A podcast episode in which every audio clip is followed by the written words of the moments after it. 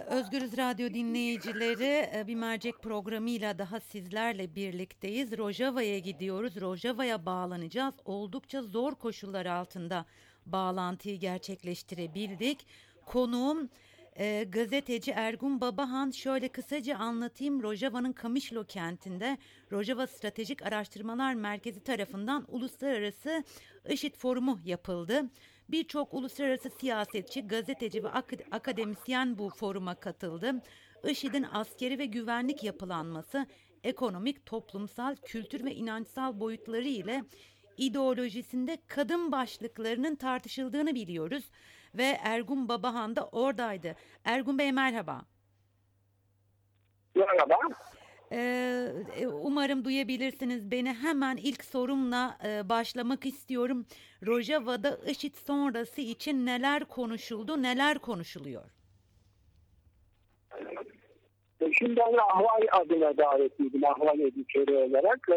Dünyanın çeşitli yerlerinden hukukçular, psikologlar, e, uzmanlar bu konu hakkında kitap yazmış, İslam ve terör üzerinde e, odaklanmış kişiler, yüzden fazla insan davetliymiş. Hem Avrupa'dan hem Amerika'dan. Ee, öncelik dövüş nedenleri, tekrar e, yeniden gündeme gelme ihtimali var mı? İşte ilgiler yaşadıklarını e, anlattı. O kaçı kadınlar konuştu. E, eş konuştu, çocuklar konuştu. E, vahşeti anlattılar. Olayın geldi tanıkları da konuştular. E, şu anda biliyorsunuz burada binlerce, on bine yakın küçük bir işitçi var. Bunların e, hukuki durumu nasıl yargılanacağı, ne olacağı. Çünkü bunlara e, uluslararası bir destek yok. Bu insanların e, bütün e, bakımı, korunması, cezaevinde tutulması Kürt yönetiminin üzerinde. İşte 10 bin e, tutuklu olsa 2,5-3 dolar tutar, günde 30 bin dolar sadece tutuklara gidiyor. Ayrıca çocuklarıyla kadınlar birçok kampa dağıtılmış vaziyette. O da binlerle ifade edilen bir sayı. Ee, orada da e, sıkıntılı olan o çocukları o kadınlar yetiştiriyor. Çocuklar şu anda 10-12 yaşında. 3-4 sene sonra ergenliğe girecekler. E, o kamp bir suçları olmadığı için o kamplardan çıkarıp e, çıkıp dağılacaklar ve hepsi cihatçı olarak çıkacak. Öyle bir tehlike var. Uluslararası toplum müdahale edip bir önlem almaz. Onları topluma bir kazandırma projesi geliştirmezse öyle bir risk var. Diğer boyutu ise nerede yargılanacaklar? Yani şu anda Rojava'nın hukuki statüsü öyle bilmediği için uluslararası toplum Rojava'da Rojava yönetiminin kendi yargılamasını da e, kabul ediyor. Uluslararası bir mahkeme fikrine de sıcak çok bakanlar yok. Burada e, gerekli olan mesela Tayvan'da tanınıyor ama onun da mahkemeleri var.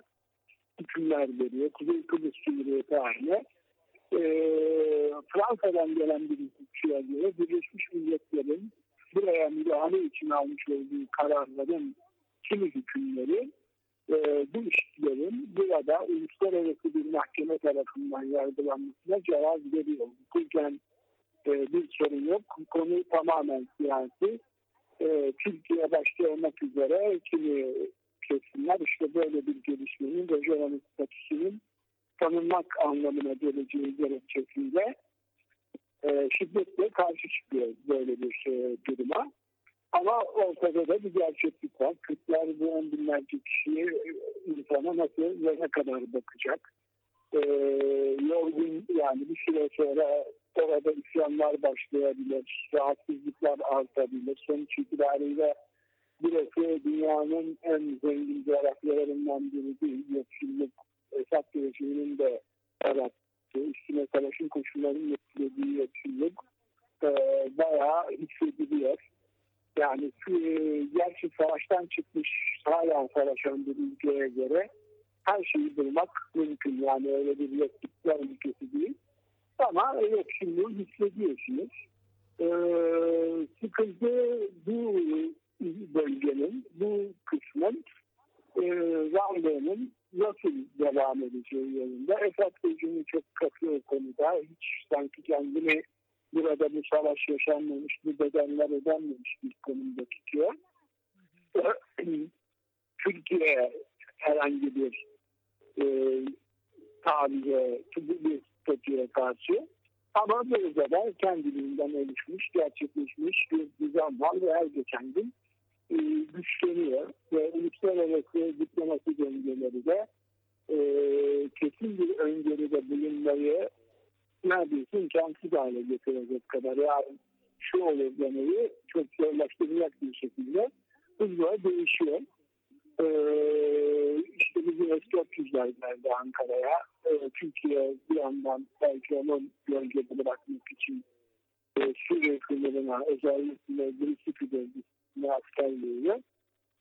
Ee, o yüzden e, bir tahminde bulunmak zor ama Aydan Halil'le burada toplantı süresinde yaptığım görüşmede o kısa vadede bir çözümden çok umutlu değildi. En erken 2025'te bir e, çözüm e, öngörüyor. E, Rusya ile Amerika'da uzlaşmadan Suriye'de e, kalıcı bir çözüm çıkmayacağı ve Irak'taki gibi fiili bir parçalanmışlık duruminin devam edeceği anlaşılıyor. Ee, peki siz oradasınız, ee, oraya dokundunuz, temas ettiniz, oradaki insanlarla konuşabildiniz. Gerçekten IŞİD tehlikesi geçmiş durumda mı? Özellikle Rakka'da, Berzor'da nüfusun ve Arap muhafazakar nüfusun yoğun olduğu, yoğun olduğu yerlerde IŞİD hücreleri var. İşte bizim Kamışlı'da, bizim kalmış, kalmakta olduğumuz ülkede çok yakın bir yerde bir e, patlama oldu. Hatta e, üç patlama oldu.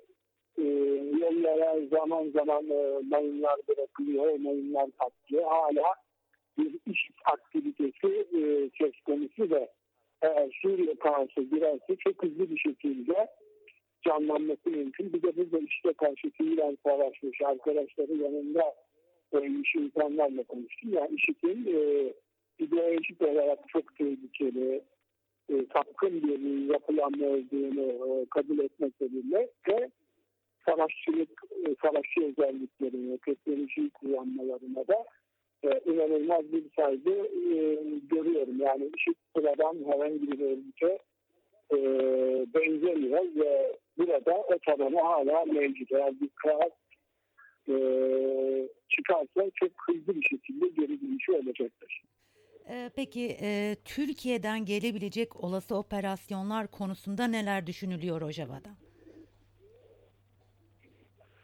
Yani burada açıkçası bir yandan hayat normal akışına devam ediyor. Bir yandan işte YPG, sağlık, eğitim, e, ulaşım, e, çöp hizmetleri vesaire gibi konularda konseyler e, çok sıkı bir şekilde çalışıyor. Düzenlemeler yapıyor. İşte Kobene'ye geldik. Kobene inanılmaz bir şekilde e, restore edilmiş. Çok hızlı iki, iki buçuk sene içinde. Böyle temiz, e, çöpleri düzenli toplanıyor. 14 sağlık ocağı, hastaneleri var. İlaç sıkıntısı var doğal olarak. İlaç e, kolay bulunmuyor. Dış yardım da alamıyorlar oradan. E, diğer yandan da işte Türkiye hareketleri geçiyor. Onlar da teyakkuzda geçiyor. Türkiye'nin güçlü, güçlendirdiği bölgeler aksarıyor. Oradaki varlığını arttırıyor. Ve Türkiye'nin durumunda neler yapabileceğine ilişkin hazırlıklarına hiç ara vermeden devam ediyor. Ee, peki biliyorsunuz siz de takip etmişsinizdir. Akit e, sizleri e, Rojava'ya gittiğiniz için hedef gösterdi. Ee, alo, evet e, yaptığımız telefon bağlantısı kesildi. Yayının başında da aktarmıştım. Ee, sevgili dinleyenler, Rojava bildiğiniz üzere savaş bölgesi ve iletişim hiç de kolay olmuyor. Buna rağmen Ergun Babahan e, bizlere bağlandı ve en azından iletişim kurabildiğimiz süre içerisinde oradaki izlenimlerini ve görüşlerini bizlerle paylaştı. Tekrar etmiş olalım yayının sonunda da Rojava'nın Kamışlı kentinde Rojava Stratejik Araştırmalar Merkezi tarafından Uluslararası IŞİD Forumu yapıldı. Birçok uluslararası siyasetçi, gazeteci ve akademisyen de e, yer aldı bu e, forumda. IŞİD'in askeri ve güvenlik yapılanması, ekonomik, toplumsal, kültür ve inançsal boyutları ile IŞİD'in ideolojisinde kadın başlıkları tartışılmıştı forumda. Ergun Babahan e, bizlere aslında orada yaşananları ve izlenimlerini aktarmış oldu. E, telefon e, görüşmemiz e, yarıda kesilmiş olsa da e, şu soruyu soracaktım Ergun Babahan'a. Akit e, biliyorsunuz e, oraya giden gazetecilere hedef göstermişti. Bununla ilgili e, ne düşündüğünü soracaktım ama maalesef bağlantımız kesildi ve bağlantıyı tekrar sağlayamadık. Değerli Özgür dinleyenleri bir mercek programının daha sonuna geldik. Başka bir mercekte görüşmek üzere. Şimdilik hoşçakalın.